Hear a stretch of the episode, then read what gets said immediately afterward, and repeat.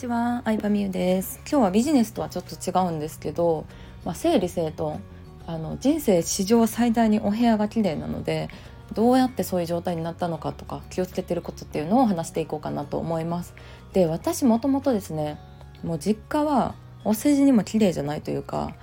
一軒家なんですけど、まあ、ゴミ屋敷に正直近い感じですね。もう私があの勉強子供部屋私が使ってた部屋はもうドア開くか開かないかのレベルですね。はい。まあそれぐらい物にとにかく溢れていて掃除はもう年末年始ぐらいしかしないっていう感じなのでまあ綺麗にする習慣とかが本当に27年ぐらい実家に住んでた全くなかったんですけれども、まあ、夫と一緒に住み始めて夫がすごい綺麗好きで整理整頓ができるので、まあ、それを見て最初は影響されて私もまああの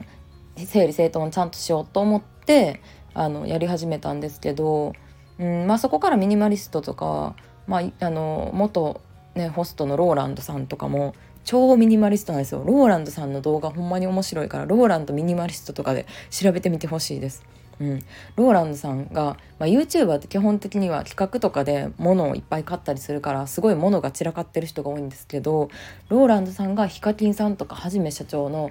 お部屋お家に行ってえー、断捨離をするみたいな企画がすごい面白いので見てみてください。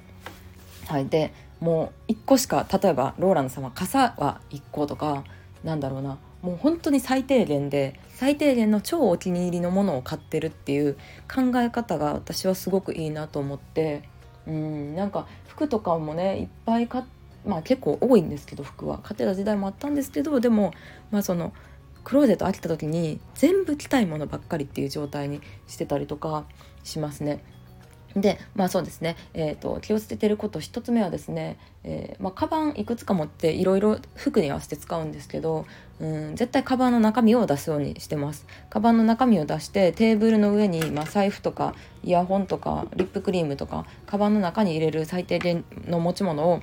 絶対並べますね、うん、並べてます。でお出かけする時はその並べたところからカバンに、えー、入れてでまたあの帰ってきたらちゃんとカバンから出すようにしてます。っていうのもいろんなカバンを使ってるとどこにどれ入れたっけとかなんかリップとかの絶対使うから全部のカバンに入れとこうみたいなことをするともう何？収集つかなくなるというか、うん、どこに何があるか分かんない状態が一番嫌なので。えー、そんな感じで、えー、家から帰ったらカバンの中身を絶対出すようにしてます。あとは、えー、全てのものの居場所っていうのを全部決めてますね。うん、化粧品はこことかうんしかもあのそうですねコンタクトレンズはこことか全部の持ち物の居場所があるので物を探すってことは基本的にはもうこの2年ぐらいは一回も物とか探してないですね。うんなので、まあ、それだけでも結構探し物する時間が全くなくなったっていうのでも、うん、頭の中すっきりしたというかなんか無駄な時間過ごさなくなったなっていうのは思いますね。でまあ私結構あのブランド品の保証書とか、えー、家電のマニュアルとかそういうのを捨てますね。もう結構あの買い物とかしたらもうすぐ捨てますね。うん、そのなんやろな不具合とかないかバーってチェックしたらすぐ捨てるんですけど結局なんか家電のマニュアルとかもネットで検索したら出るし、うん、これ重要そうな書類やなとか思っても、まあ、普通に再発行できるんですよね基本的には。なのでもういらんなって思ったらすぐ捨てます。まあ、一応エステとか、まあ、例えば医療脱毛とかの契約書とかはそれが終わるまでに保管してたりとかはしますけどポイントカードもほぼ全部捨てましたし、うん、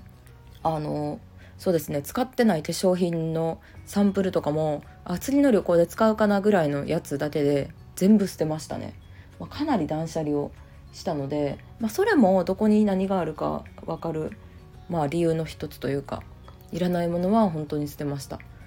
であとはそうですね。まあでも化粧品とかもあまりバリエーションを増やさないようにはしててモチークは1個、まあ、アイシャドウはピンク系と茶色系2種類とか